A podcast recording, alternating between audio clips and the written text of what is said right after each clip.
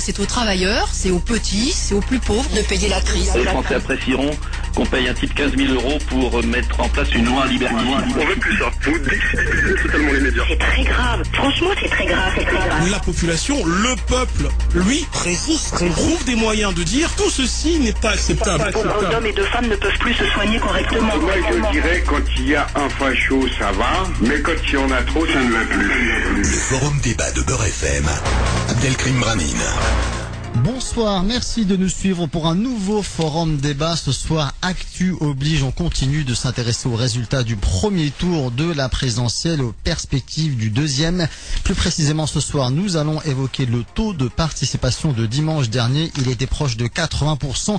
On l'a décrit comme la bonne surprise de ce scrutin. Il subsiste pourtant des zones où l'abstention a été forte. C'est le cas notamment dans certains quartiers populaires. Nous chercherons à savoir pourquoi l'abstention n'est pas dû au désintérêt des Français pour la politique, il est parfois le fruit d'une réflexion. C'est le cas de certains acteurs et observateurs de cette élection. Nous en parlerons au cours de cette émission. Enfin, nous reviendrons aussi sur le vote blanc qui se présente comme une, autre alternative et pourrait bien être le troisième candidat de cette finale entre François Hollande et Nicolas Sarkozy. 0148 060 060 vos appels c'est comme d'habitude dès 19h nos invités pour débattre les voici à commencer par François Asselineau bonsoir Bonsoir, Vous bonsoir êtes- à tous vos auditeurs. vous êtes le président de l'UPR l'Union Populaire Républicaine deuxième invité Stéphane Guyot bonsoir Oui, bonsoir, bonsoir à tous. Vous êtes le président du parti du vote blanc Abdelmalik euh, Abdelmalik Germoun est également avec nous ce soir bonsoir Bonsoir. vous êtes le président du parti des banlieues.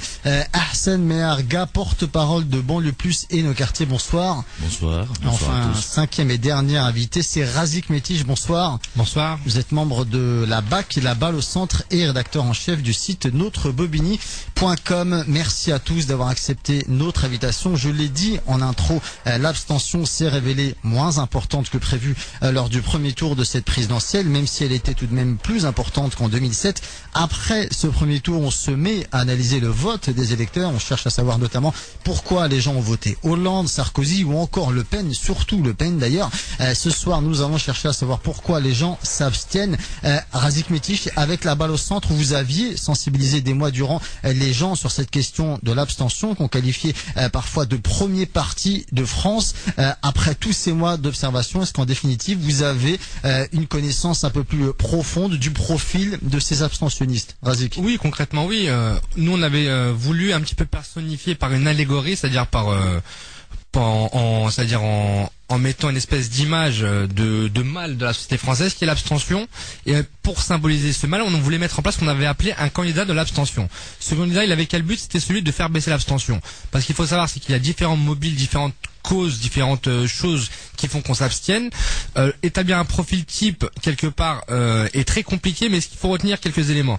Les jeunes s'abstiennent plus souvent que, euh, que, que- s'abstiennent plus souvent euh, que les personnes les plus âgées. Deuxième chose, en règle générale, dans les quartiers populaires, euh, l'abstention est plus élevée que dans la moyenne nationale. Or ça, c'est très nouveau, concrètement, historiquement parlant, ça date de 30 ans. Euh, Ça date concrètement de quasiment de la fin des banlieues rouges. Parce qu'il faut savoir, c'est qu'avant l'appareil euh, communiste tel qu'il était dans, dans, dans les quartiers populaires, mobilisait, arrivait à mobiliser sa base, qui faisait qu'on avait une moyenne supérieure dans les quartiers populaires. Et il faut bien l'entendre comme ça. Et c'est fou de voir en 30 ans l'évolution, on avait une moyenne supérieure dans les quartiers que la moyenne nationale. Aujourd'hui, on constate que justement, euh, ces personnes-là ne votent plus. Alors pourquoi Il y a un désenchantement de la politique, il faut le dire tel que tel que c'est concrètement. Lorsqu'on à l'élection, même avec une un fort taux de participation, on peut se rendre compte que concrètement un tiers des Français euh, se sont abstenus parce qu'aujourd'hui on a on a des chiffres qui nous font baisser l'abstention à 20% très bien. Sauf qu'on prend pas en, compte les 10 à 15% des, personnes qui ne sont même pas inscrites sur les listes électorales. Donc ça veut dire qu'un tiers de fait s'est abstenu et un tiers ont voté pour les démagogies les partis démagogiques euh, concrètement parlant. Donc ce qui veut dire qu'il reste qu'un tiers pour la République. Donc concrètement il me semble est assez grave quand même pour qu'on le souligne. Et, euh, et le profil type j'ai envie de dire c'est que au-delà de au-delà justement d'un profilage, il faut bien se poser les bonnes questions. Pourquoi est-ce que les gens ne votent plus aujourd'hui? C'est qu'ils n'y croient plus? Ils n'y croient plus. À force de 30, 40 années de promesses, de surpromesses, de surenchères de promesses, il y a quand même eu un- une, rupture, un fossé qui est en train de se, cre- de se creuser de plus en plus. Excuse-moi de reprendre ces termes parce qu'ils sont quelque peu révolutionnaires entre le pays légal et le pays réel. C'est-à-dire que concrètement, lorsqu'on prend la photo de l'Assemblée nationale, c'est une antithèse de la France. Concrètement, c'est-à-dire A contrario, si on devait définir le profil type du député, c'est un homme, concrètement, de plus de 60 ans et qui est globalement médecin. Or, la France ne sont pas n'est pas composée de masculins médecins euh, qui euh, qui euh, qui sont des CSP+. concrètement, ce décalage, ce hiatus est devenu insupportable, insupportable à la population qui ne se reconnaît plus. Enfin, concrètement, lorsqu'on entend les débats, les débats télévisés, les thèmes qui sont abordés, la viande halal et la burqa ne sont pas les thèmes qui occupent les Français, qui occupent les Français concrètement parlant. Aujourd'hui, on peut voir que les conséquences sont assez lourde pour la démocratie et, euh, et c'est l'histoire du verre à moitié vide à moitié plein. Aujourd'hui, on peut se féliciter très bien que l'abstention est à 80%. Nous avons travaillé dans ce sens-là, donc je vais pas me m'autoflageller, mais il faut aussi voir que le verre est à moitié vide dans le sens où les partis républicains ont des taux historiquement très très faible et l'heure est grave il me semble. Alors on va poursuivre euh, ce premier tour de table concernant l'abstention ou euh, la participation. Arsène Merga, je pense que vous avez fait partie avec Banlieue Plus et nos quartiers euh, de ces associations qui ont appelé les banlieues à voter massivement. Est-ce que vous êtes satisfait de ce qui s'est passé ce premier tour?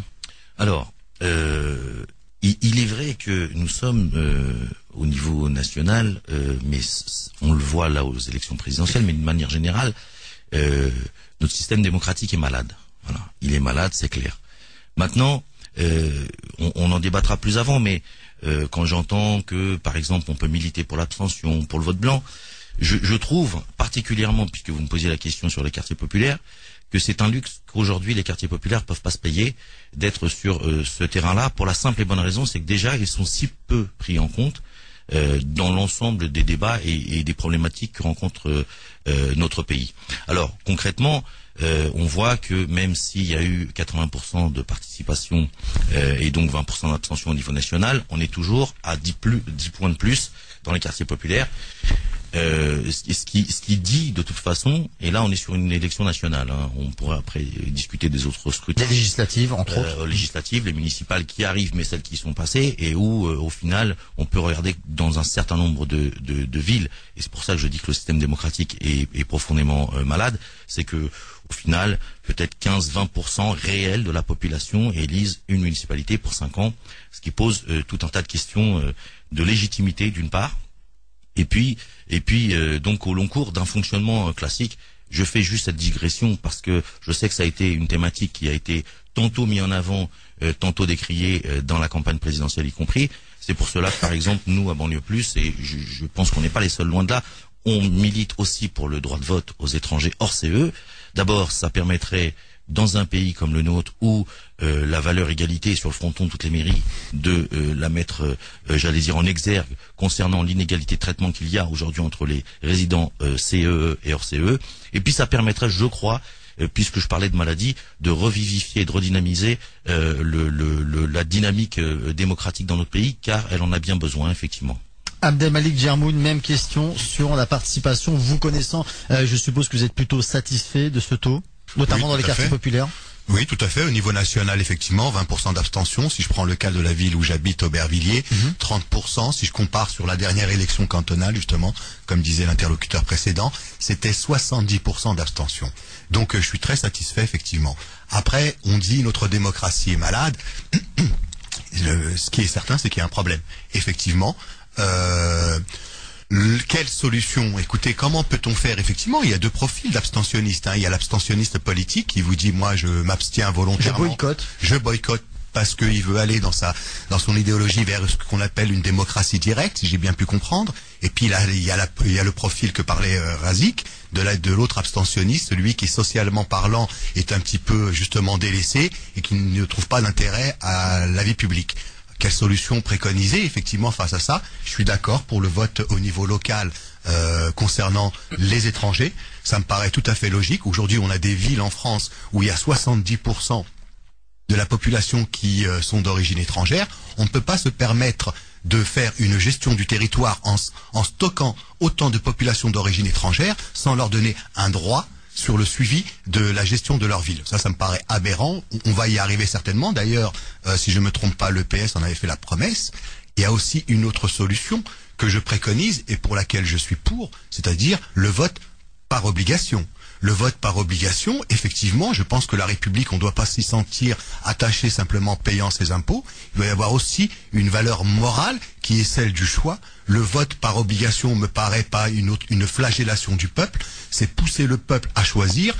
On l'a vu en Belgique, ce qui est quand même assez incroyable. Elle existe depuis 1893 et on a des taux d'abstention véritablement minimes. Je préconise cela en mettant effectivement un iota pour l'obligation de vote, c'est-à-dire qu'il faudra obligatoirement mettre le vote blanc. Parce qu'on ne peut pas obliger une personne pour voter pour un candidat si elle ne se retrouve pas. Donc le vote blanc, effectivement, incrusté dans le package euh, vote obligatoire. Voilà, vote blanc, très bien, ça me permet de faire la transition avec euh, Stéphane Guyot, président du parti du vote blanc. Donc vous, vous militez pour la reconnaissance du vote blanc, Stéphane, c'est ça? Exactement, c'est exactement ça. Euh, nous militons pour la reconnaissance du vote blanc, mais sans le vote obligatoire. Donc je veux, je vais commencer par m'opposer à ce qui a été dit jusqu'à jusque là, juste avant. le vote obligatoire est l'exemple même de la mauvaise bonne idée, puisque que veut combattre le vote obligatoire? Qu'est-ce que cherche à résoudre le vote obligatoire? C'est la participation. Euh, et c'est comme si euh, sur une rage de dents, on venait juste coller un aspirine pour dire on va calmer la douleur, mais on va pas résoudre le mot, ce, qui a provoqué la rage de dents. Euh, ce qu'il faut, c'est essayer de comprendre ce que disent les abstentionnistes et leur permettre de s'exprimer clairement, leur permettre de, de, se sentir représentés. On a parlé tout à l'heure du choix, de la représentativité de, d'avoir l'impression de participer aussi à la, à la, vie de la cité, il faut que le droit de ne pas être d'accord euh, soit un droit qui soit accepté par tous. Et, euh, si le vote blanc était reconnu, euh, nous aurions des chiffres de l'abstention qui seraient euh, diminués d'autant, qui seraient de manière euh, vraiment autrement que simple, enfin, symbolique. Je pense que c'était un vrai outil contre l'abstention. Alors, le vote blanc, c'est une alternative. On va y revenir dans un instant. On va terminer ce premier tour de table avec vous, François Asselineau. Vous, vous avez lancé clairement un appel euh, pour l'abstention. Dites-nous tout simplement pourquoi. Alors, oui, d'abord, permettez-moi de revenir un instant quand même sur les chiffres. Parce que les médias ont dit qu'il y a eu une fantastique participation. C'est un mensonge. Ça fait partie des mensonges qui ont été diffusés après ces élections. Je rappelle qu'il y a eu 20,5% de taux d'abstention. C'est effectivement un taux qui est euh, inférieur à ce que l'on a connu, mais qui est supérieur à d'autres. Je me suis amusé à regarder sur les neuf élections présidentielles, puisqu'il faut comparer les mêmes mhm. élections. Depuis 1965, eh bien 20,53% d'abstention, euh, ça se place en quatrième position. Euh, donc ça veut dire que nous sommes dans une moyenne. Voilà. C'est mitigé. Donc, voilà, c'est mitigé. Donc il n'y avait pas du tout de quoi pousser des, des cocoricots sur le thème. Il y a une fantastique participation. Alors maintenant, sur le deuxième point, je suis un, républicain et un démocrate comme tout le monde ici. Bon, donc je, ne veux pas que l'on me fasse passer pour un vilain petit canard. Moi, je me féliciterais que les gens puissent voter. Simplement, il faut qu'ils puissent voter à condition qu'ils aient le choix entre les candidats. Puisque, comme je le dis souvent, ça n'était pas le premier tour auquel nous avons assisté. Nous avons assisté au troisième tour de l'élection présidentielle. Le premier tour de l'élection présidentielle s'est déroulé au mois de janvier-février. Il, il, a été donné à environ 25 personnes. C'est un suffrage ultra censitaire, si j'ose dire. C'est réservé à une toute petite aristocratie. Ce sont les 25 journalistes qui tiennent la politique française. Moi, j'avais fait acte de candidature pour être candidat à la présidence de la mhm. République. J'ai présenté un programme qui a enthousiasmé tous les gens qui l'ont regardé. Nous avons 250 militants qui ont parcouru la France pour que j'obtienne les 500 parrainages. J'ai eu au total 17 parrainages. Pourquoi? Mais parce que tous les maires que nous rencontrions, d'abord, il y en avait un très grand nombre qui disaient non, non, moi je ne présenterai pas de candidat parce que j'ai peur des mesures de rétorsion de l'UMP et du PS. Et puis parce que d'autres disaient ah non, non, mais on ne connaît pas du tout ce monsieur, on ne l'a jamais vu, c'est un plaisantin. C'est comme ça que les choses se sont passées. En d'autres termes, nous n'avons pas du tout le choix, le réel choix auquel, devraient se présenter, les, devraient avoir les Français. Il faudrait que les Français, d'ailleurs, pourquoi y a-t-il un système de parrainage? Pour, être maire de Paris, par exemple, il n'y a pas besoin de parrainage. Pourquoi est-ce que tous les gens ne pourraient pas se présenter à la présidence de la République et puis, eh bien, les gens feront leur tri? Voilà. Donc, ce que je voudrais dire, c'est le premier point, c'est ça. Permettez-moi de faire une comparaison. Les élections présidentielles actuellement, c'est comme si, par exemple, quelqu'un disait, bah, tiens, ce soir, on va dîner au restaurant. Et puis, par exemple, vous, vous avez envie d'aller dîner, je sais pas, dans un bon restaurant français. Vous avez envie, je sais pas, de manger un cassoulet. Bon. Puis vous êtes avec des amis, puis les amis vous forcent à aller au McDo. Et vous, vous ne voulez pas aller au McDo. Et puis vous êtes au McDo et puis on vous dit mais si si si alors qu'est-ce que vous allez choisir? Vous allez choisir le Big Mac ou le cheeseburger? Vous prenez des frites ou des potatoes? Eh ben moi je dis non. Nous on veut ni frites ni potatoes. On ne veut pas de Big Mac et de cheeseburger parce qu'en réalité, nous avons le choix entre des candidats qui sont ce qu'on appelle aux États-Unis des opposame, c'est-à-dire des opposants de complaisance qui en fait ont le même programme. Voilà la réalité des, choses. C'est la raison pour laquelle nous avons appelé à l'abstention. Et je me permets d'insister, je ne veux pas monopoliser trop la parole, mais pour ceux qui ne le sauraient pas, que ce que nous nous proposions, c'est quelque chose qu'aucun candidat n'a proposé, c'est-à-dire la sortie de l'Union européenne en vertu de l'application de l'article 50 du traité sur l'Union européenne, la sortie de l'euro et la sortie de l'OTAN. Il n'y a que M. Mélenchon qui avait parlé de la sortie de l'OTAN, mais pour tous les autres candidats, Monsieur Mélenchon, Madame, Madame Le Pen et Monsieur Dupont-Aignan y compris, aucun d'entre eux ne voulait sortir de l'Union européenne, aucun d'entre eux même ne voulait sortir de l'euro. Ceux qui en auraient un doute, j'ai amené avec moi les, apporté avec moi les, les, les professions de foi de tous ces messieurs dames pour montrer que ça n'était pas vrai. En d'autres termes, c'est quand même extraordinaire.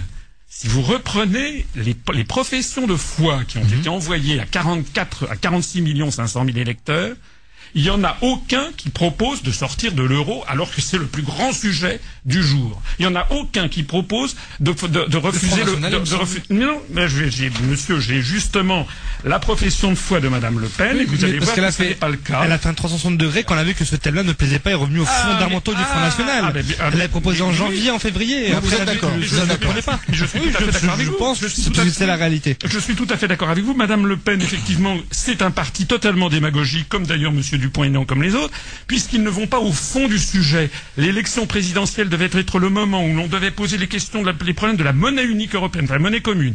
C'est pas moi, c'est Joseph Stiglitz, prix Nobel d'économie américain, qui a dit les premiers qui s'en sortiront. Les premiers pays qui en sortiront, ce sont, sont ceux qui s'en sortiront le mieux. Le débat n'a pas eu lieu. La question de l'OTAN, la question des guerres illégales, des guerres néocoloniales que l'on fa- fait en Libye, peut-être bientôt en Syrie, ce sujet n'a pas eu lieu. C'est-à-dire que tous les grands débats de la France, parce que c'est ça l'élection présidentielle, c'est pas une des élections législatives. L'élection présidentielle, c'est le moment suprême où l'on décide de de notre destinée collective. Ça a été interdit aux Français. C'est la raison pour laquelle nous avons appelé à l'abstention au premier tour et au second tour. Alors, qu'est-ce que vous pensez de ce que vient euh, de nous dire François Asselineau lorsqu'il nous dit euh, on n'a pas on n'a pas le choix finalement? Arsène Merga.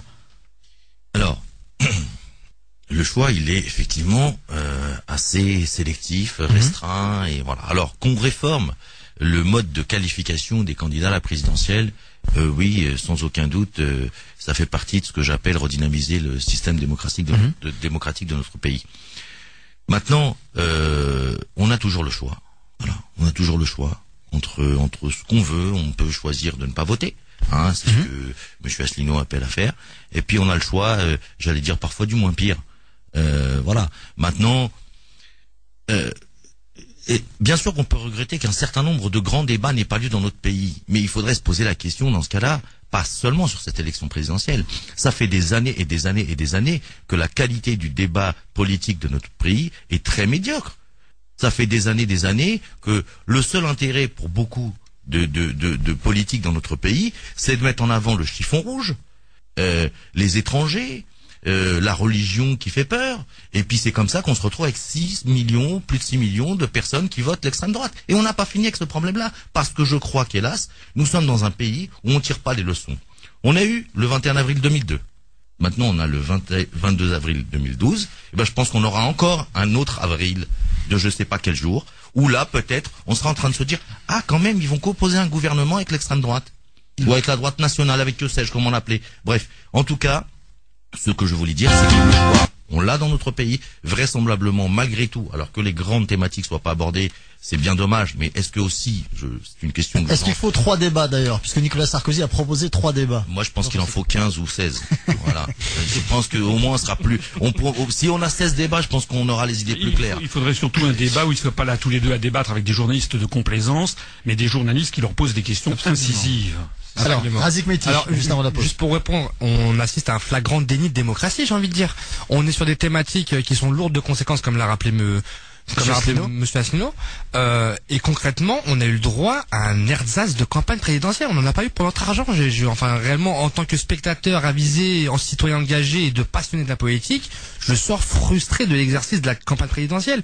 On est sur des thématiques très lourdes de conséquences. La réintégration de l'OTAN, concrètement, le général de Gaulle doit très mal vivre ça dans sa tombe. Concrètement, euh, Nicolas Sarkozy a tué le père en politique au niveau au niveau de, de la politique étrangère de la France, au niveau au niveau fiscal, au niveau euh, au niveau social, sociétal, il y a des problèmes lourds de conséquences qu'on n'a pas abordés. La deuxième question, enfin la, deuxième chose, lorsqu'on lorsqu'on dit qu'aujourd'hui il n'y a pas de, de moyen d'être adoubé par les partis parce que le mode de désignation se fait en catimini, c'est vrai pour 95% des cas, je vais le dire et ça, ça c'est une réalité donc je le dirai tranquillement, même si ce n'est pas mon obédience, le Parti socialiste a organisé des primaires ouvertes. C'est une évolution majeure de la France. Ça veut dire que le parti politique... Mélenchon, c'est plus tout. c'est Oui, tout. mais Mélenchon raconte tout et n'importe quoi. Euh, et son contraire. Donc euh, ça ne vaut pas forcément tout le temps.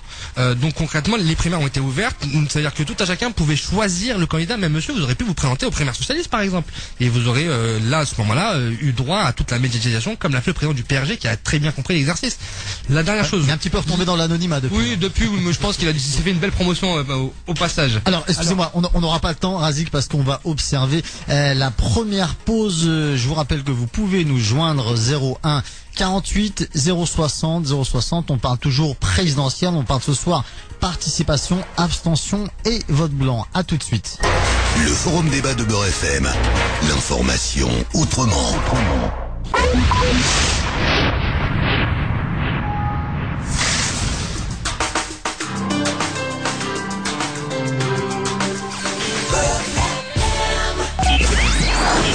nouvelle heure, des nouvelles saveurs tropicaux. Merci d'écouter Beurre FM, il est 19h. Suivez les aventures de Coco sur facebook.com slash tropico.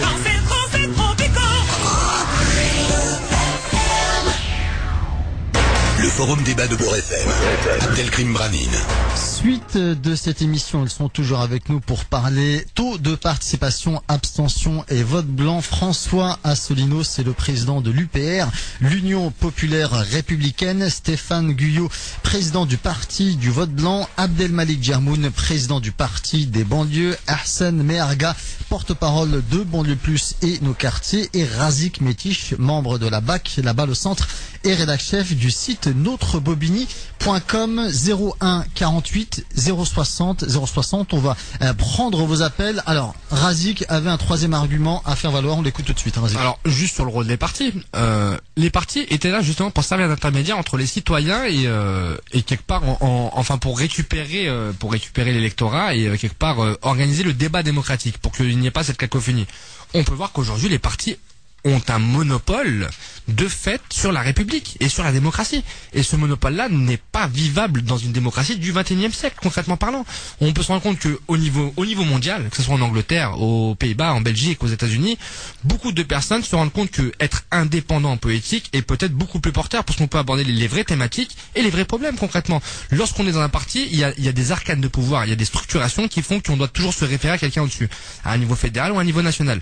Lorsqu'on est indépendant, on prend les bonnes décisions et on a la bonne place pour le peut faire. toucher les électeurs? C'est là tout le problème, c'est que c'est que le problème c'est que les partis sont aussi de formidables machines de compétition. Concrètement, avoir un logo UMP ou PS change la donne que lorsqu'on se présente en politique, concrètement parlant. Pour les élections législatives, par exemple, avoir l'investiture de son parti est quelque chose de central. Tous les députés ont peur de se voir retirer l'investiture et par exemple vont voter des lois en total désaccord avec ce qu'ils pensent juste pour se conformer à l'ordre du parti. Et on peut voir que, que ça pose un problème. Enfin, une dernière chose, par rapport à l'abstention, je veux bien qu'on appelle à ne pas participer. Euh, si, on, si on prend un raisonnement, si on fait un raisonnement dans l'absurde, s'il y avait eu euh, 60% d'abstention euh, à l'élection d'il y, a- d'il y a trois jours, il me semble que Marine Le Pen aurait été au deuxième tour, très très Ah, concrètement. non, non, non. Enfin, euh, est-ce que alors alors je vous poserai une question, monsieur, est-ce que c'est une coïncidence pour vous que l'élection en 2002 qui a vu le taux d'abstention historiquement le plus élevé a vu dans le même temps Madame euh, Monsieur Le Pen, Monsieur Le Pen, Monsieur Le Pen père arriver au deuxième tour? Est-ce que c'est une coïncidence? Alors, réponse de François Asselineau. Euh, Il y, a, il y a- il y a beaucoup de choses à répondre là-dessus. D'abord, permettez-moi de parler justement du score de Madame Le Pen et de tuer, enfin de tordre le cou un autre bobard qui est sorti dimanche soir. Euh, on par les commentateurs de tous les médias. Il n'y a pas eu de vague, Marine. Mais non, il n'y a pas eu du tout de percée électorale du Front National. tout a été fait pour le faire croire aux Français. Le journal Le Monde a titré, c'est assez extraordinaire. le- les- par exemple, les médias suisses avaient fait, avaient lancé une estimation où Madame Le Pen était à 16,5-17. Ils ont lancé cette estimation vers 18h30. Le journal Le Monde à 20h a sorti 20%. 20% dans toutes les télés, c'était 20%. Voilà, 20%. c'est Et puis en fait, elle, ça se termine à 17,90. Alors, ne me faites pas dire ce que je n'ai pas dit. C'est évidemment un score Mhm, élevé. Mais c'est un score qui est très, qui est nettement inférieur au score de 2002, puisque aucun des journalistes n'a re- n'a repris le fait qu'en 2002, Monsieur Le Pen avait fait 16,76% Mhm. au premier tour, mais il y avait également Monsieur Brune, euh, Brune, euh, euh, Bruno Maigret. Maigret, qui était euh, son l'ex numéro 2 du FN, qui avait fait 2,34. Donc le Front National au premier tour de 2002 avait fait 19,20%. Madame Le Pen fait 17,90. Donc le Front National a baissé de 1,3 points de dix- depuis 10 ans. Alors les gens vont me dire oui, mais ça a augmenté euh, l'extrême droite. Mais les gens vont me dire oui, ça a augmenté depuis depuis 2007. C'est exact, mais en 2007 Monsieur Sarkozy avait siphonné 6 ou 7 points de l'électorat du Front National dès le premier tour, puisque tous les médias avaient justement, vous savez, dans le cadre des self-fulfilling prophecies, des prophéties autoréalisatrices, les médias avaient dit « Oh, Monsieur Sarkozy est génial, il est en train de piquer l'électorat du Front National. » Et donc l'électorat du Front National, il y avait six, il y avait six points qui s'étaient dit « Ah ben tiens, je vais aller voter pour, Le Pen. » Donc en réalité, il se passe quoi? Eh Il s'est passé que Madame Le Pen a retrouvé en gros le niveau de l'extrême droite 2002 en un petit peu moins élevé. Alors s'agissant de l'abstention, c'est d'ailleurs la, preuve que on ne peut pas dire que l'abstention favorise un camp ou favorise un autre. Je ne pense pas. En tout cas, ce qui est sûr, c'est que plus on vote et plus on donne de légitimité à ceux qui sont élus. Et Monsieur euh, Hassen tout à l'heure euh, disait que euh, il faut voter pour le moins pire. Mais c'est qui le moins pire? Parce que quand vous votez pour le moins pire, ensuite les médias vous possèdent. Vous, euh, euh, nul, vous ne pouvez pas savoir ce qui sera fait de votre vote. Je vais prendre un exemple. Il y a un exemple en 2007. Il y a des Français qui se sont dit, ben, entre Sarkozy euh, et Ségolène Royal, Ségolène Royal, elle est vraiment pas, vraiment pas digne de la fonction d'être président de la République. Ben, je vais voter pour le moins pire. Je vote Sarkozy. Bien. Et qu'est-ce qui s'est passé après? Eh ben après, il s'est passé que M. Sarkozy a dit Oh, vous aviez vu dans mon programme, il y avait une petite note en bas de page. J'avais dit que j'allais faire passer le traité de Lisbonne, un mini-traité européen. Et comme tout le monde, comme j'ai une large majorité, ça veut dire que les Français sont d'accord. Alors qu'il y avait beaucoup de gens qui avaient voté non en 2005 au traité européen, qui ont voté oui, qui ont voté Sarkozy en 2007 contre Royal et qui se sont retrouvés ainsi pris en otage. On a fait dire à leur vote ce qu'ils ne voulaient pas dire. C'est l'une des raisons essentielles pour lesquelles il faut faire très attention à voter pour le moins pire. Alors, Arsène Merga, peut-être sur la corrélation de lien, euh, abstention, Front National. Arsène Ben, je vais surtout moi revenir sur une chose, c'est-à-dire que le jeu de passe-passe de parti en parti, pour moi, euh, ok, on peut assister, on peut commenter comme ça, siphonner, pas siphonner, quoi qu'il en soit, d'une manière générale, moi il me semble qu'il y a pas loin de 20% de l'électorat en France qui adhère à des, à des valeurs ou à des, en tout cas des idées 7 d'extrême droite. 7 millions. Voilà. 7,1 millions. Voilà. C'est énorme. Donc, c'est ce qui se passe là. Si, c'est entre 6 et 7 millions, mais là, c'est les... millions 4. D'accord, 6 millions 4. millions. Vous disiez tout à l'heure, bon, bref, on va pas s'enferrer dans les chiffres, mais quoi qu'il en soit, et c'est ça qui est le plus important, le plus grave, c'est qu'il y a ce vote-là qui est incarné par le Front National, mais il y a tout le vote qui est incarné par le candidat Sarkozy, le candidat président, qui durcit, on en parlait, euh, qui durcit de plus en plus le ton. Et au final, c'est pas que 20% qu'il y a dans notre pays qui sont séduits par ces idées-là. Je pense qu'on est bien au-delà. Et c'est ça le, le- la, la chose la plus grave dans cette élection, c'est que ça continue de galoper. La lepénisation des esprits continue d'être, euh, j'allais dire, maintenant c'est une fusée. Et je, et je crains fort que si nous n'arrêtons pas réellement ce dysfonctionnement politique dans notre pays, et après, sans être dans la polémique avec M. Asselineau, ou- je, je suis pas, je, je comprends intellectuellement votre idée de, au bout d'un moment, peut-être le système étant complètement ou paraissant vérolé, on, on s'abstient, on ne choisit plus. Mais je crois pas qu'on ait ce luxe-là. Je crois qu'on doit, en tant que républicain, en tant que démocrate, mener la bagarre fondamentale sur ces idées qui veulent mener la France vers l'obscurantisme. Alors, on reviendra là-dessus. Stéphane, vous voulez intervenir? Oui, je voudrais juste réagir sur euh, une- chose qu'a dit François Asselineau, euh, sur la notion de plus on vote et plus on donne de légitimité en fait aux élus. Euh, je pense qu'il y a justement une parade pour cela, euh, qui consiste à voter blanc et à ne donner sa voix à personne. Mhm. C'est c'est exactement. Ça pourrait être un démarche. compromis, vous, entre. Mais c'est un entre- parfait compromis. Entre s'abstenir et. notre voix à personne et on participe, on légitimise l'outil démocratique, la démocratie dans laquelle on fonctionne. Euh, par contre, on, on ne laisse pas faire les autres. Il y a quelque chose de très important dans l'acte de vote. Il faut reconnaître, il faut accepter cette, ce principe démocratique qui est d'aller voter, d'aller choisir son candidat, mais d'aller choisir euh, de, de voter par adhésion et non pas par rejet. Et je pense qu'il y a une petite nuance à apporter au, au vote Marine Le Pen ou Front National de manière générale c'est que je ne suis pas persuadé que 100% de l'électorat Front National soit un vote d'adhésion. Il y a aussi euh, une vraie construction du Front National comme étant en partie, euh, c'est très difficile à estimer, mais en partie un vote de rejet du reste. Et Nicolas Sarkozy a été euh, euh, élu, euh, il a eu le titre glorieux de président le plus détesté de la Ve République. Je pense que ce, ce, ce titre honorifique a certainement participé à, à pousser les gens à aller voter, à ne pas s'abstenir, pour aller voter par rejet à Nicolas Sarkozy. Euh, il y a même des sondages qui expliquaient que euh, les deux tiers des électeurs euh, pour François Hollande étaient davantage contre Nicolas Sarkozy plutôt que par adhésion à François Hollande. Euh, ces sondages sont assez récents. Euh, ce qui signifie aussi que euh, cette formidable campagne de communication euh, autour du rejet à Nicolas Sarkozy a profité à l'abstention, en tous les cas a réduit le taux de l'abstention. Alors, Abdelmalik Djermoun et ensuite les auditeurs. Abdelmalik.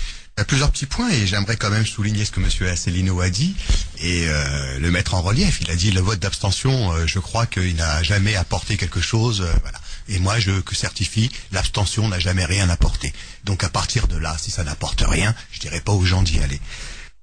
Deuxième chose, le vote obligatoire. Je disais, je suis pour le vote obligatoire en France, mais me vient à l'esprit que le vote obligatoire en France existe déjà pour une catégorie, les sénatoriales. Les grands électeurs sont obligés, sinon il y a une amende. Je vois vraiment pas, déjà je suis contre le terme de grands électeurs et de petits électeurs, je vois pas pourquoi il y a une norme qui serait vraie pour les sénatoriales et qu'on réfute celle-ci pour les présidentielles. Et un autre point, donc concernant effectivement le vote FN, le vote FN n'a pas n'a pas baissé. Hein. On peut faire tous les calculs magiques que l'on veut. On reste euh, de toute façon sur un vote FN fort. Mais ce qui est vrai, ce qui a été le plus navrant sur cette élection, effectivement, comme disait euh, Monsieur de banlieue plus, effectivement Arsène, c'est effectivement le discours qu'on a eu sur cette élection qui était euh, pourri euh, de de de de, de, de sous-entendu racisme, raciste. Euh, J'aimerais quand même souligner une information que j'ai lue aujourd'hui. Amnesty International condamne la France. A publié un rapport en effet, sur Exactement. l'islamophobie. Très Parce que effectivement, interdire à des filles de se vêtir comme elles le veulent, je vois pas où il avançait dans notre pays, d'autant plus que l'argument majeur était de faire croire que c'était pour mieux les intégrer dans le système républicain. On s'aperçoit bien que les conséquences sont tout le contraire. Il y a un boycott au niveau de l'emploi, il y a un boycott, on les rive de l'école, etc., etc.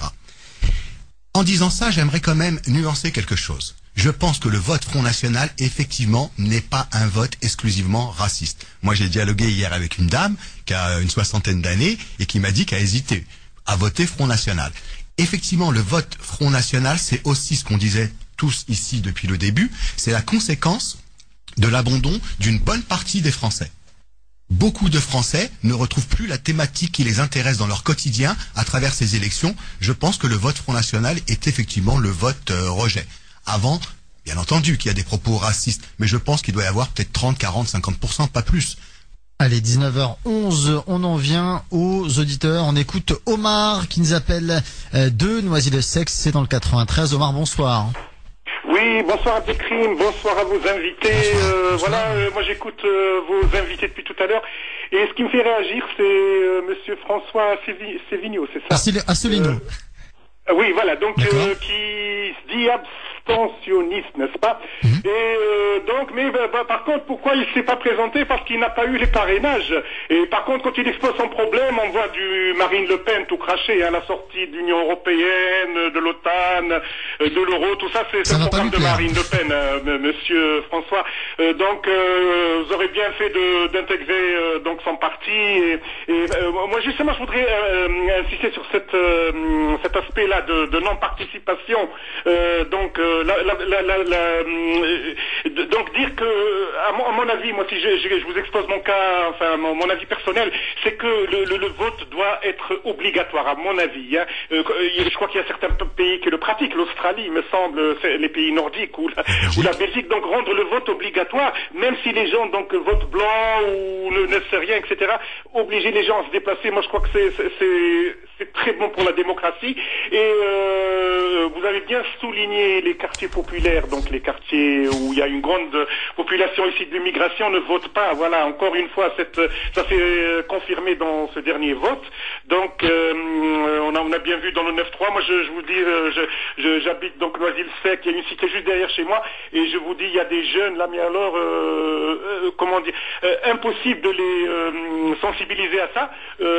J'espérais, les, pourtant, j'arrêtais pas de leur dire, il faut aller voter. Il y en a qui disent, bon, on n'a pas eu notre carte, il fallait s'inscrire bien avant, et d'autres qui, qui le font pas comme ça, par, euh, comment dire, il n'y a, pas de tradition de vote. Euh, le- leurs parents euh, non- non- n'ont pas voté, n'étaient pas français, et eux donc sont un peu, et et je pense que le pouvoir est content de, de, ça, parce que cet abstentionnisme finalement ça, ça l'arrange, ça, hum, le, pouvoir actuel, hein, je vous dis, donc ça les,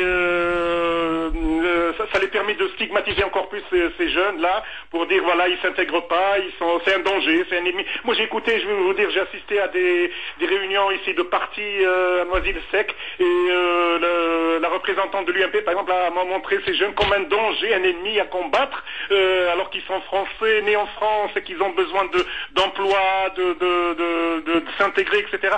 Mais euh, euh, voilà, cette non-participation, cette euh, abstention, ça arrange beaucoup le, le pouvoir en place. Euh, Voilà. Merci, merci, euh.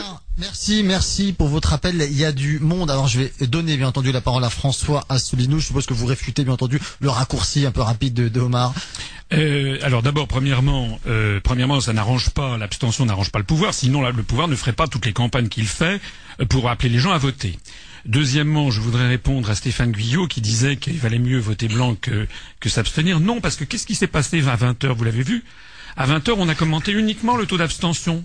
Le vote blanc, tout le monde s'en fiche. Voilà, c'est regrettable. Mais là, vous Dans un- piège, François, dans dans monde- piège. dans- dans un monde, dans un monde idéal, je suis d'accord qu'il faudrait voter blanc, mais le problème c'est que tout le monde s'en fiche. Donc, euh, donc, euh, c'est pour ça qu'il faut euh, qu'il faut s'abstenir. Alors maintenant, je voudrais revenir à ce qu'a dit votre interlocuteur. Je suis, euh, je suis attristé de voir ce qu'il a dit. D'abord parce que ça veut dire qu'il ne me connaît pas, qu'il ne connaît pas mon mouvement politique. Il ignore, par exemple, que nous avons 1500 adhérents, parmi lesquels un certain nombre de jeunes justement issus de l'immigration, parce qu'il ne sait pas ce que nous disons. Et deuxièmement, il croit que Madame Le Pen veut sortir de l'Union européenne et de l'euro. Je dis tout, j'ai déjà expliqué que c'est un mensonge. Je l'invite à prendre les documents officiels électoraux qui ont été adressés par la mairie, professions de foi. les professions de foi et qu'il les regarde. Qu'il regarde donc ce qui a marqué dedans. Le mot euro n'apparaît pas une seule fois dans la profession de foi de Madame Le Pen, ni d'ailleurs dans celle de Monsieur Dupont-Aignan. Dit d'ailleurs, donc ça veut dire que ce sont des gens qui ne veulent pas sortir de l'Union européenne et de l'euro. Maintenant, je voudrais, excusez-moi de le faire, mais j'insiste là-dessus.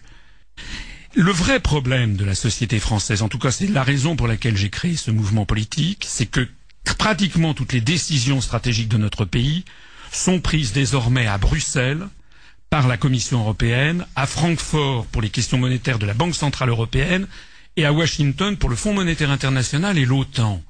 Le mouvement que j'ai créé est le seul mouvement politique qui dénonce la construction européenne comme étant un- une construction de nature racialiste un apartheid planétaire qui nous mène tout droit au choc des civilisations.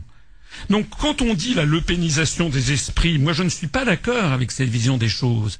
C'est que la France est engluée dans un jeu géopolitique mondial où nous sommes en train de devenir un pion dans un empire euro-atlantiste dirigé par Washington et par ses, sub- ses- ses- ses- ses subordonnés qui sont de la Commission européenne et qui nous emmène à un choc frontal des civilisations, en particulier avec le monde arabo-musulman. Parce que je suis quand même assez surpris qu'autour de cette table, personne n'ait remarqué, par exemple, qu'en matière de politique étrangère, M. Hollande est aligné totalement sur M. Sarkozy. Pourquoi? Parce que l'un et l'autre sont totalement alignés sur l'OTAN et sur l'Union européenne. Je signale aussi que M. Mélenchon, par exemple, c'est le seul pourtant qui avait dit qu'il fallait sortir de l'OTAN, mais dans un premier temps, il s'était déclaré favorable à l'intervention en Libye.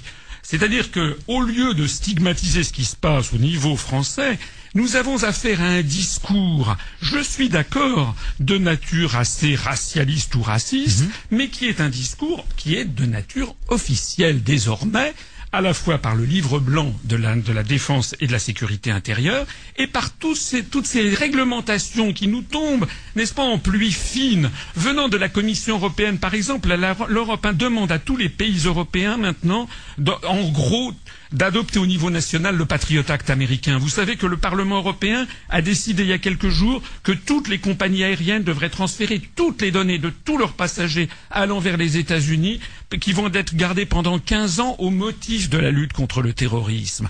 Donc moi, ce que je dis, c'est que nous avons affaire à quelque chose d'extrêmement pernicieux qui arrive par la Commission européenne, par la construction européenne, qui est la perte de toutes nos libertés publiques et nous entraîner dans un jeu, une guerre, une guerre géopolitique mondiale. C'est justement la raison pour laquelle nous voulions parler de ce sujet essentiel au moment de l'élection européenne.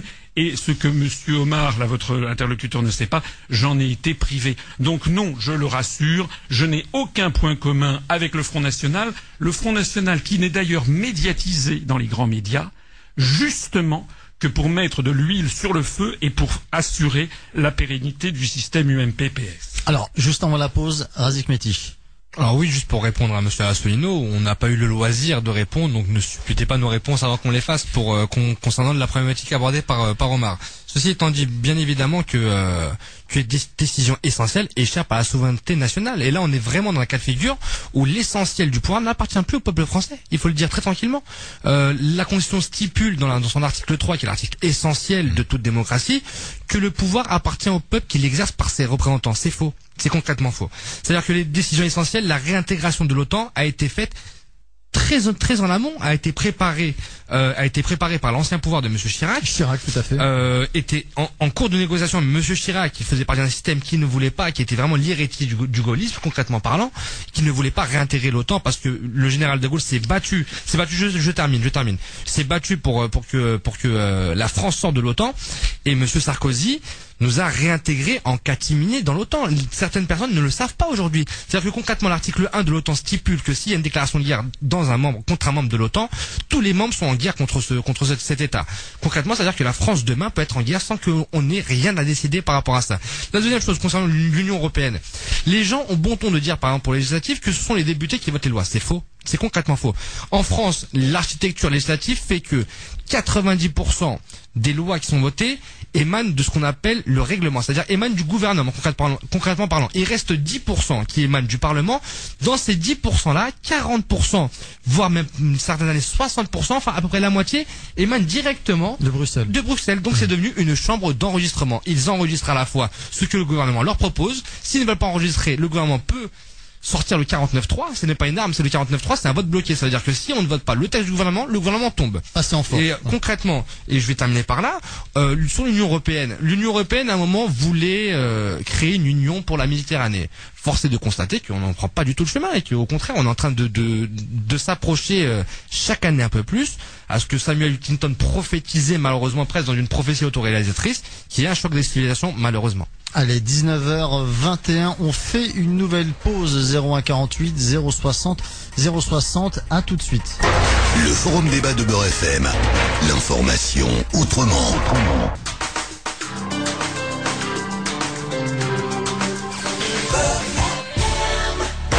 Forum débat de Beurre FM. Abdelkrim Branine.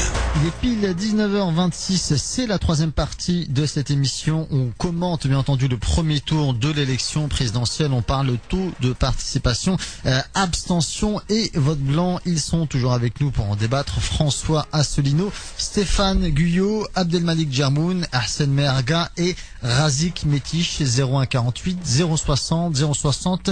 Euh, juste avant de revenir aux auditeurs, un petit mot sur l'intervention euh, d'Omar qui parlait de vote obligatoire entre autres. Arsène Alors, sur, la question, d'abord, bah, puisque vous, vous me parlez de cette question-là, le, le vote obligatoire, euh, bon, le plus a participé il y a quelques deux semaines à un déjeuner à Clichy-sous-Bois.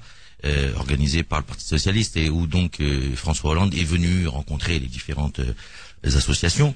C'est une question que j'ai eu l'occasion de lui poser directement, en tout cas de lui soumettre comme effectivement un remède, euh, non pas miracle, mais qui pourrait en tout cas contribuer à ce que les quartiers populaires, qui sont souvent oubliés dans les campagnes et, qui euh, ne pèsent pas suffisamment par le vote, en tout cas euh, puissent participer et plus pris en compte. Donc voilà, c'est juste une petite aparté. Concrètement sur l'intervention de Omar tout à l'heure. Moi, je crois qu'il faut euh, euh, raison garder, euh, particulièrement en matière politique. C'est pas parce que M. Asselineau, que je ne connais pas par ailleurs, euh, dit il faut sortir de l'OTAN, de l'euro, de et que par ailleurs, peut-être Marine Le Pen ou que sais-je encore euh, aurait ce point de vue-là, qui a un monopole de ces idées-là. Je pense qu'il faut discuter, il faut discuter euh, sur des arguments, voir ce qu'il y a derrière, et ne pas, parce qu'on a cette tendance-là dans notre pays, à vouloir Oui, c'est comme le patriotisme, je veux dire, le Front National, voilà, le monopole pas du patriotisme absolument. français. Je suis aussi fier que tout un chacun de défendre le drapeau bleu, blanc, rouge. C'est pas le monopole de l'extrême droite. Et, et, et au même titre que voilà, Monsieur Asselineau ou d'autres peuvent dire, bah peut-être on discute. Donc pas de raccourci hâtif. Oui, parce que sinon, sinon on n'en sort plus. Et puis, et puis, je, je crois que c'est aller sur le chemin. euh, de ce de ce choc frontal qu'on veut euh, organiser dans notre pays euh, c'est-à-dire euh, avec des Français qui seraient euh, plus blancs que blancs, j'allais dire tant à l'intérieur qu'à l'extérieur, et puis d'autres pas très clairs, pas très. Et ça, c'est une erreur fondamentale parce que de toute façon, c'est nier la composition même de la population de notre pays qui est en train de continuer d'avancer malgré tout, et c'est sur ce chemin qu'il faut aller. Après, qu'il y ait qu'on soit clair, des difficultés à régler, il faut les régler. Il faut que le droit commun dans notre pays s'applique à tout un chacun, mais bien à tout un chacun. Autant les cols blancs que ceux qui parfois sont des petits voyous euh, à dessous. Alors, Abdelmalik Djermoun, euh, ça doit vous conforter un petit peu concernant le vote obligatoire, ce qu'on a entendu de la part d'Omar tout à l'heure. Oui, tout à fait, parce que euh, je veux dire, je suis pas pour le vote obligatoire pour le vote obligatoire. Quelle est l'autre solution? On, s'en- on- Tout le monde se plaint de l'abstention. Ok, à partir de là, Mais quelle non, est la solution non, pas tout et, non, et non pas et non pas. Alors, Monsieur Asselineau a dit quelque chose que je voudrais corriger quand il a dit que euh, oui, euh, le vote blanc. Euh, non, le vote blanc, il n'est pas comptabilisé aujourd'hui, Monsieur Asselineau. Non, mais je le sais, C'est-à-dire, il est attendez, j'ai présenté- comptabilisé. J'ai présenté mon programme où justement le premier programme que j'ai présenté le 3 décembre, avant tout le monde, je Comme un vote fa- nul, il est Non, considéré ah, aujourd'hui. Non, je disais justement qu'il fallait le reconnaître. Je suis le premier à le dire. Oui, en effet. Il faut Vous avez déjà reçu, on en avait déjà on en parlé. avait déjà parlé. Il faut, re- Je suis il faut d'accord, très reconnaître le vote blanc comme un vote, comme un suffrage exprimé. Tout à fait. À ce moment-là, oui, là, moi, je suis d'accord avec ce très système. bien. Moi, je suis d'accord avec Stéphane Guyot. On s'était déjà rencontrés, on, on, a- on était tombé d'accord. Moi, je trouve que ça, ça serait bien. Personnellement, je ne suis pas pour le vote obligatoire. D'ailleurs, je suis là aussi d'accord avec Stéphane Guyot, parce que je, parce que j'estime que ça n'est pas. euh, D'abord. Les pays où ça existe, comme la Belgique, Mhm. il y a une amende si vous n'allez pas voter, et en réalité vous avez 12 à 13 d'abstention. C'est-à-dire que vous avez en fait en France actuellement, lorsque c'est quoi le problème de l'abstention? On l'a vu, c'est que lorsque les Français ont le sentiment que c'est un vrai enjeu, eh bien les gens se mobilisent. Voilà. Lorsque d'ailleurs là, comme comme en fait ce qu'on n'a pas dit, mais c'est que Sarkozy a fait un score inattendu vers le haut. Moi, je pensais qu'il ferait un score moins bon. Donc, je pense que le- l'élection va être plus serrée qu'on ne le pensait. Il n'est donc pas exclu qu'il y ait une bonne mobilisation, parce qu'effectivement, il y a des gens qui vont se mobiliser, parce que ça peut avoir un certain intérêt. Mais lorsque les gens ont le sentiment que l'élection n'a pas d'intérêt, il y a une forte abstention. Donc, c'est ça le problème. pour pour, revenir. re- pour faire revenir les gens aux urnes, il faut leur donner des vrais problèmes. Monsieur Asselineau, Monsieur Asselineau, juste, euh, je finis sur ce que Alors, j'avais. Monsieur Asselineau, je vous donne juste un exemple. hein, euh, sur les Pays-Bas, une élection euh, bien connue en France où il y a peu vraiment d'électeurs, les élections européennes. Euh, 9% en 2004 en Belgique contre 44% d'abstention dans les autres pays. Il y a, il y a un constat.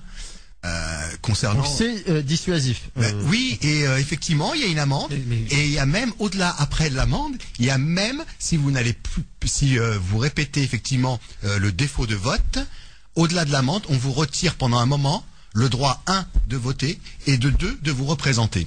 En fait, vous obligez, comme disait euh, tout à l'heure François, euh, euh, avec son allusion au, au McDo, vous obligez les gens à choisir, quoi qu'il arrive, entre le cheeseburger et le, le hamburger. euh, Voilà, je- je- avec- je- je- je n'ai- je n'ai aucun scrupule. Je n'ai Mais vous les obligez à Ah, je choisir. les pas autres, en même je- temps. je- je Vous savez à quoi ça me Non, fait mais je vais penser Ça me fait répondre. penser à l'Union soviétique. Je vais répondre. aussi le- les votes et les votes Je vais répondre. Alors, Abdelmalik Je vais Djermoun, répondre. allez-y, non, je vous oblige. Pour le FN, vous traitez notre ami de, communiste de l'Union soviétique. Abdelmalik, allez-y Abdelmalik. Je vais répondre.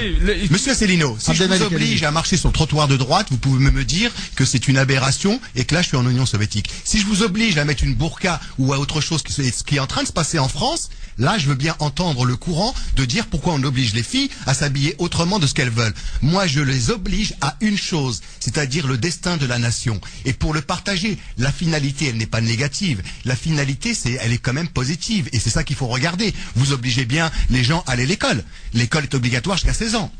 Pourquoi? Parce que c'est un bien. Euh, L'obligation n'est pas en soi une torture. Hein. Si, parce et on nous oblige, si. excusez-moi, je vais vous rendre la parole. Le- L'obligation est aussi faite pour payer ses impôts ou pour payer l'amende. Alors, réponse de. François Stino et ensuite on écoute les auditeurs parce qu'il y en a beaucoup. Je, je l'ai déjà dit, je le répète.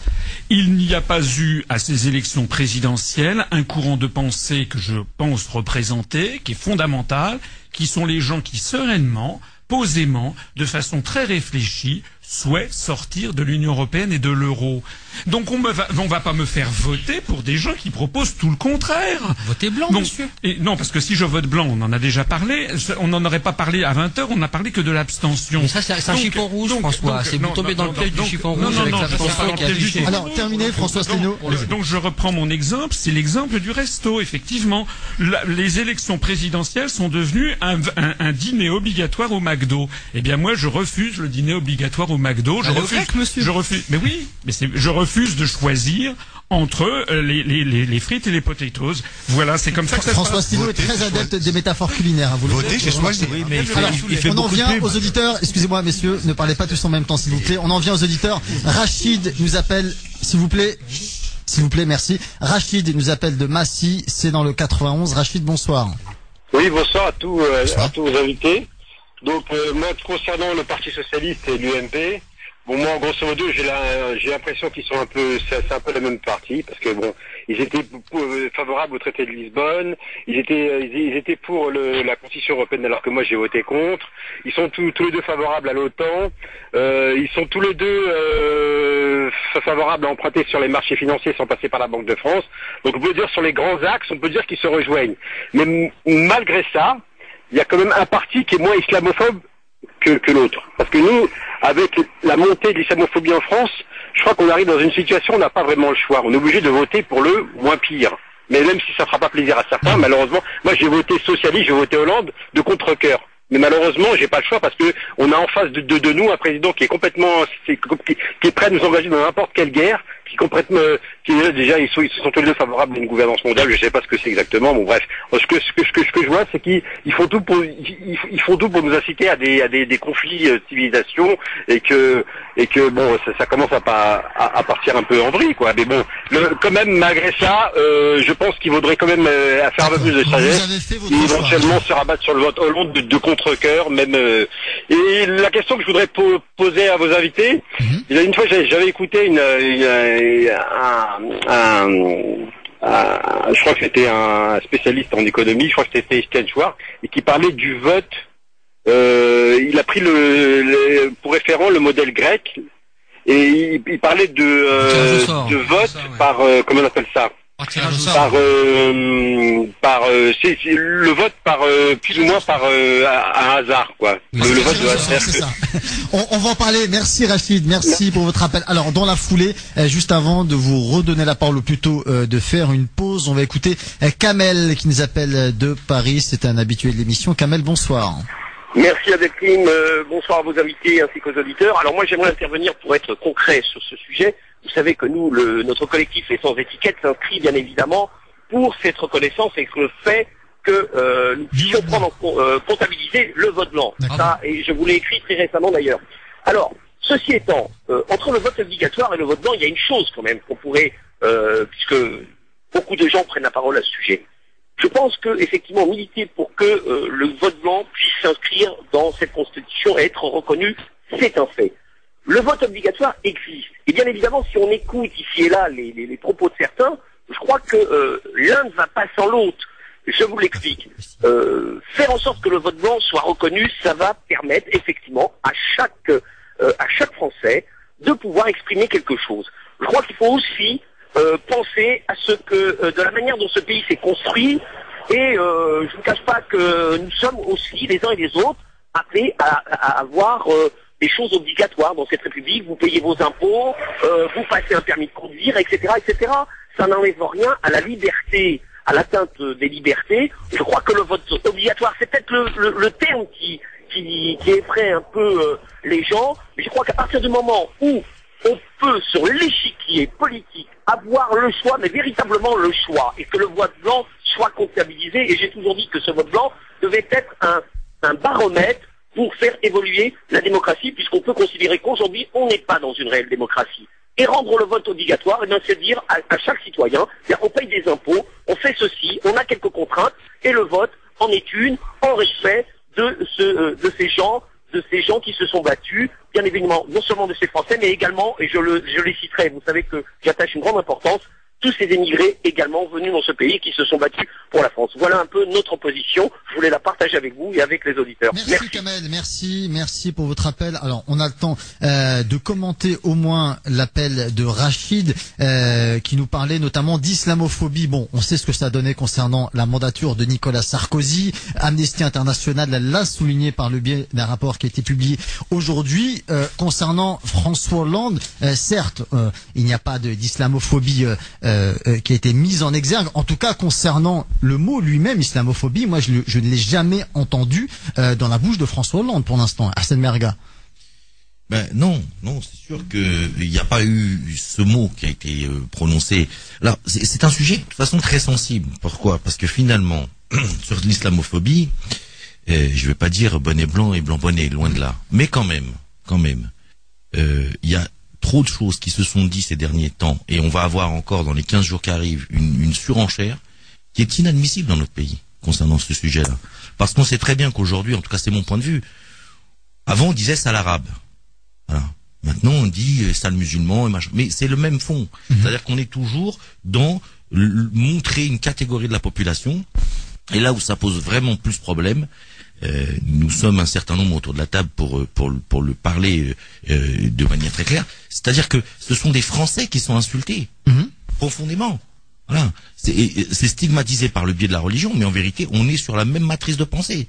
Et si effectivement, peut-être euh, le candidat socialiste n'a pas prononcé, en tout cas, je, je trouve, même si hier je l'ai entendu dire que finalement il n'était pas, contrairement à, à- au candidat président sortant, euh, comme lui, c'est-à-dire à distinguer les uns et les autres par euh, qui ses origines, euh, qui sa catégorie professionnelle. Je trouve par contre, je trouve par contre que puisque vous m'interrogez sur la question du candidat Hollande, je trouve qu'il n'est pas suffisamment euh, en combat sur cette question-là, parce que sur il n'en a pas parlé, c'est ça en fait. Voilà. Il n'en a pas parlé parce que la hausse, elle, elle est réelle. hein. Le dernier rapport du CCIF, c'est plus 58% euh, des actes islamophobes. Voilà. Et su- sur le fond, je pense qu'il y a une vraie position à prendre.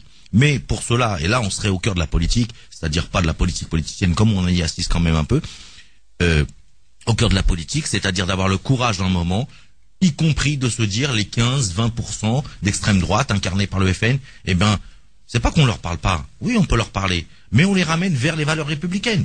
Voilà, on leur parle, pas en leur disant finalement vous a compris. Parce que je suis désolé, je ne vais pas rentrer dans ce qui a été dit tout à l'heure. On peut commencer à faire un, un disséquer. Oui, lui, il est profondément raciste.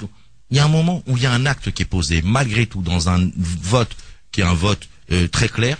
Donc là-dessus, je crois qu'on peut euh, peut pas banaliser à nouveau le fait de ce vote-là. Et juste pour finir, sur la question quand même, puisque je faisais référence à ce déjeuner, il y a une autre question que j'ai posée très clairement à M. Hollande, c'est concernant la loi qui a été votée au Sénat. La loi anti-nounou. Anti-nounou. Je lui ai posé clairement la question, est-ce que vous allez la retirer? Et il a répondu par l'affirmative. Donc, on vérifiera s'il est élu.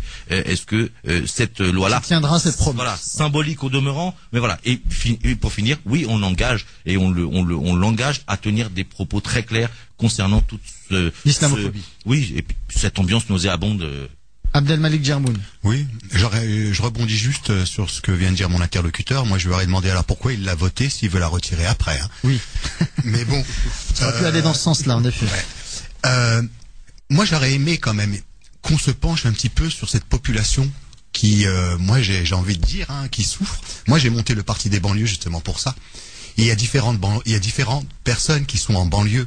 Euh, les gens comme nous, euh, comme moi notamment, et puis certains qui sont en Seine-Saint-Denis, je pense qu'effectivement, on est victime de beaucoup de discrimination avant tout. Énormément. Mais énormément. Je crois que c'est le number one, la discrimination. À mais. Et voilà. Mais il y a d'autres gens en France que je dis qui sont au banc des lieux, notamment une large population dans les villes périurbaines. euh, euh, Dans les zones rurales. dans les zones rurales aussi, qui souffrent énormément. Et c'est ces gens-là qui votent FN. Et là, il y a une escroquerie politique parce que personne s'est vraiment penché pour répondre à leurs besoins. Véritablement, cette population française qui représente quand même 80% de la population en France. Et effectivement, l'escroquerie politique consiste à faire croire quoi? Que le problème en France, c'est quoi? C'est deux cités. C'est deux cités. Ça veut dire quoi? Oui, deux cités avec des noirs, des musulmans arabes, etc. Et ça veut dire, quel est le message qu'on veut essayer de lancer? Ne vous inquiétez pas, en France tout va bien, il y a 200 points, on va les régler. C'est pas du tout ça. La problématique est bien pire. Et on est encore, c'est un faux problème, c'est ça le pire. Encore c'est un vrai problème, on se défendrait quand même pour dire il y a un problème, nous allons le résoudre, mais c'est un faux problème. Je vais vous donner un seul point. On essaye de faire croire toujours des clichés. hein. Les banlieues, comme on appelle, parce qu'une banlieue, moi Aubervilliers, je dirais que c'est plus une banlieue. J'ai le toupet de dire qu'Aubervilliers n'est plus une banlieue. On est collé à Paris. Il n'y a aucune zone discontinue. Je suis à pied à deux minutes de Paris. Donc là, je fais quand même, effectivement, euh, je corrige le tir. C'est pas parce qu'on me disait dans les années 60, 70 que nous étions en banlieue qu'en 2012, je vais le répondre en écho sans réfléchir réellement sur la réalité du terrain. Mais euh, on nous dit, on nous cantonne. Oh oui, euh, tristons-nous, on nous cantonne dans les quartiers. Aubervilliers, tous les 10 ans, 70% de la population bouge. Et regardez dans les autres banlieues parisiennes, c'est exactement la même chose. Il y a, ça sent bourgeoise à la rigueur. Effectivement, c'est un sas où les zones du sud viennent et rentrent et sortent mais euh, il y a un turnover de population. C'est-à-dire que tout ce qu'on nous dit, quand on l'analyse de façon scientifique avec des géographes et des sociologues, on s'aperçoit que c'est le contraire. Allez, 19h43, on fait une dernière pause et on se retrouve pour la quatrième et dernière partie de cette émission. À tout de suite. Le forum débat de Beurre FM. L'information autrement. Le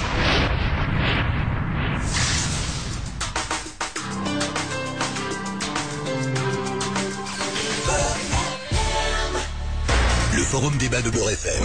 Abdelkrim Branine. Quatrième et dernière partie de cette émission. Ils sont toujours avec nous pour commenter les résultats du premier tour. François Asselineau, président de l'UPR, l'Union populaire républicaine. Stéphane Guyot, président du parti du vote blanc. Abdelmalik Jamoun, président du parti des banlieues. Arsène Merga, c'est le porte-parole de Banlieue Plus et nos quartiers. Et Razik Métiche, membre de la BAC, là-bas le centre et rédac chef du site notrebobigny.com. On écoute les derniers auditeurs et auditrices et ensuite on conclut cette émission. Nadège nous appelle de Villejuif, c'est dans le Val-de-Marne, le 94. Nadège, bonsoir.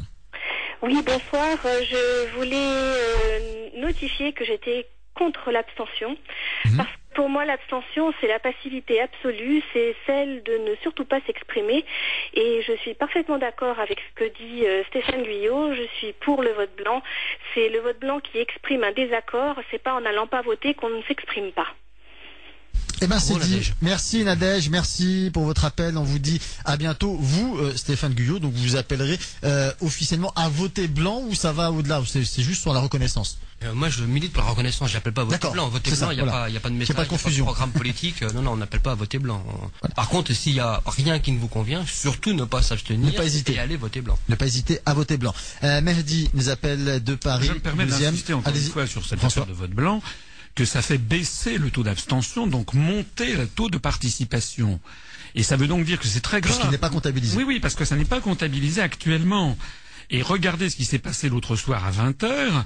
Toutes les, toutes les télévisions se sont focalisées sur le taux de participation. En d'autres termes, si plus personne ne s'abstenait et qu'il y avait 20% de gens qui souhaitent aller voter blanc, on aurait dit fantastique participation. Et d'ailleurs, les Français sont massivement derrière Sarkozy et derrière. Non, on aurait dit il y a 20% des Non, électeurs oui, qui ne sont pas d'accord avec les choix qu'on a proposés. oui, et, le choix aurait été vraiment différent. En pratique, ce n'est pas. On sait qu'en France, comme un peu partout, le taux minimum d'abstention, c'est de l'ordre de 12-13%. Mhm. Ça représente les gens qui s'en foutent, les gens qui sont en voyage, les gens qui sont malades, les gens qui sont incarcérés. C'est ça. C'est un taux qu'on voit dans tous les pays du monde. C'est aux alentours de 10-12. Ça veut donc dire que lorsque vous avez à peu près 20% de gens qui ne se sont abstenus, ça veut dire qu'il y a 8%, 8 points de gens qui euh, sont délibérément pas allés voter parce qu'ils n'avaient pas envie d'aller voter.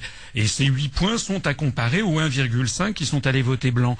Donc ça veut dire que la grande majorité et encore une fois, je suis pour le vote blanc, je suis pour la. Mais oui, mais c'est là la grande ambiguïté oui, oui, de votre message, mais en. Oui, mais en pratique. Alors, je vous laisse terminer parce qu'on va écouter les sur- auditeurs Sur ensuite. très longue période, jamais le vote blanc ne dépasse plus de 2-3 points. Mais il n'y a Alors, pas de bulletin blanc dans les Mehdi bureaux de nous vote. appelle, excusez-moi, messieurs, Mehdi nous appelle de Paris. On écoute tout de suite. Mehdi, bonsoir.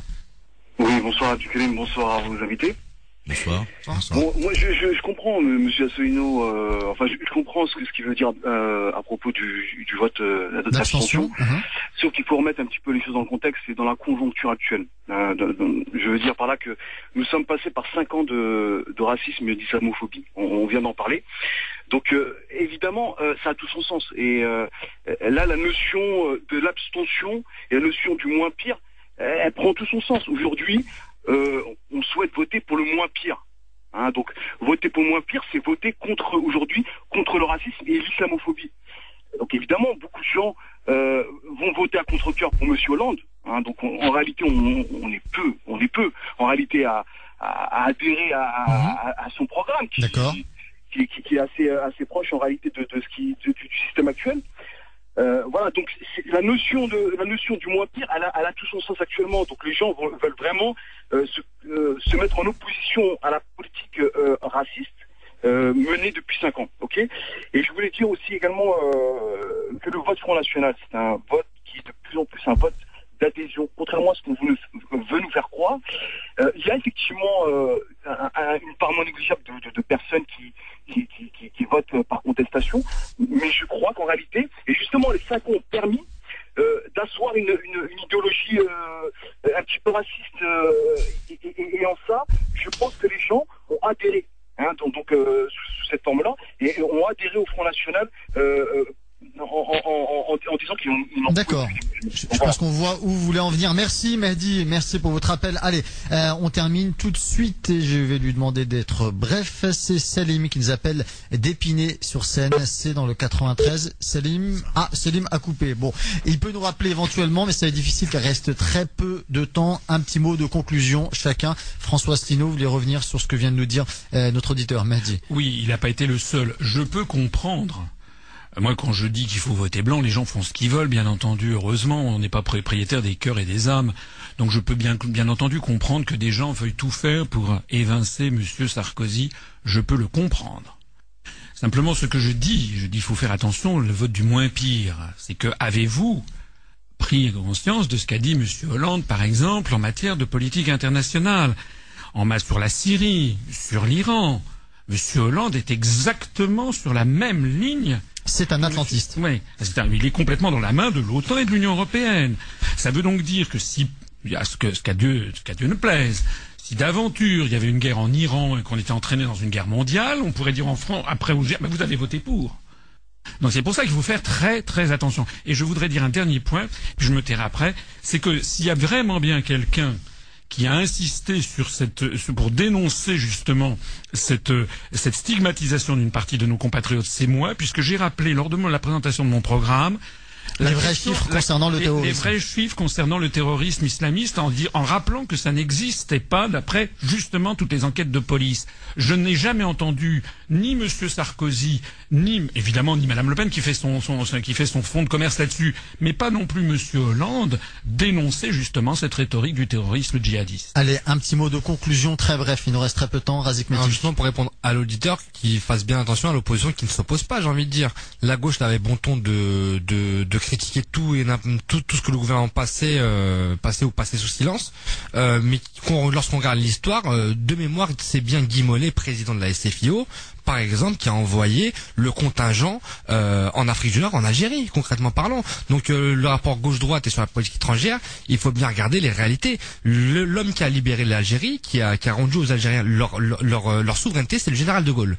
Euh, concrètement parlant. Et le général de Gaulle aussi avait, avait quelque chose de magique, c'est qu'il transcendait les partis. Il avait qu'un seul parti, c'était la France.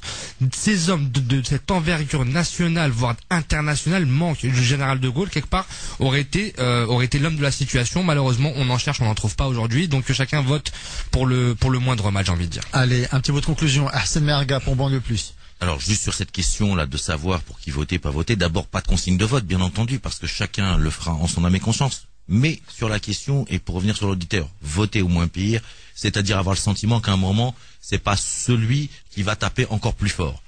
Très honnêtement, euh, je veux bien toutes les considérations internationales, que les programmes soient les mêmes, mais dans ce cas-là, il faudrait dire qu'on arrête l'élection. C'est-à-dire qu'on demande aux gens de ne rien faire et de, se concentrer sur sur aller au marché. Voilà. Bref, en tout cas, que le pays avance quoi qu'il en soit, malgré les turbulences qui nous qui nous sont qui nous font face. Allez, un mot de conclusion, Stéphane Guyot. Je vais revenir rapidement sur cette notion de voter pour le moins pire. Je vais pas être d'accord avec vous, mais c'est le, le principe de pas être d'accord, c'est un peu notre ton de commerce. Euh, le voter pour le moins pire, c'est vraiment maintenir la médiocrité, c'est-à-dire euh, laisser faire et euh, euh, certainement pas exiger de nos hommes politiques mieux. Et c'est exactement le message du vote blanc, c'est exiger, c'est donner de l'espoir parce que nous attendons mieux. Euh, J'aimerais rappeler que l'abstention est, est assimilée depuis euh, 5 ans, 10 ans presque maintenant comme le premier parti de France, c'était dans, les chiffres, et que euh, si vos auditeurs euh, surfent 5 minutes sur YouTube, ils font cantonal Chalon-sur-Marne, ils verront qu'aux élections euh, locales, euh, cantonales en tout cas, 97% d'abstention n'ont rien changé à l'élection de euh, l'élu euh, de l'élu local, Allez, une PS. un dernier que- mot. Non, s'il vous plaît, j'aimerais quand même rappeler. Non, mais, Monsieur oui, il y a encore ça Abdelmalik très il reste quelques secondes. Responsable politique qui a intégré le vote blanc dans son programme, il appelle euh, à être cohérent par rapport à ses idées et à ne surtout pas s'abstenir. Abdelmalik Jarmoun, Bah, temps réduit. Allez-y. voilà, je dirais qu'après le vote, effectivement, même si on n'a pas le meilleur, continuons à nous combattre pour pas les laisser faire comme ils veulent aussi, même après le vote. Absolument. Allez, sur ce, très bonne soirée sur Beurre FM et je vous dis à demain. Le forum débat de Beurre FM.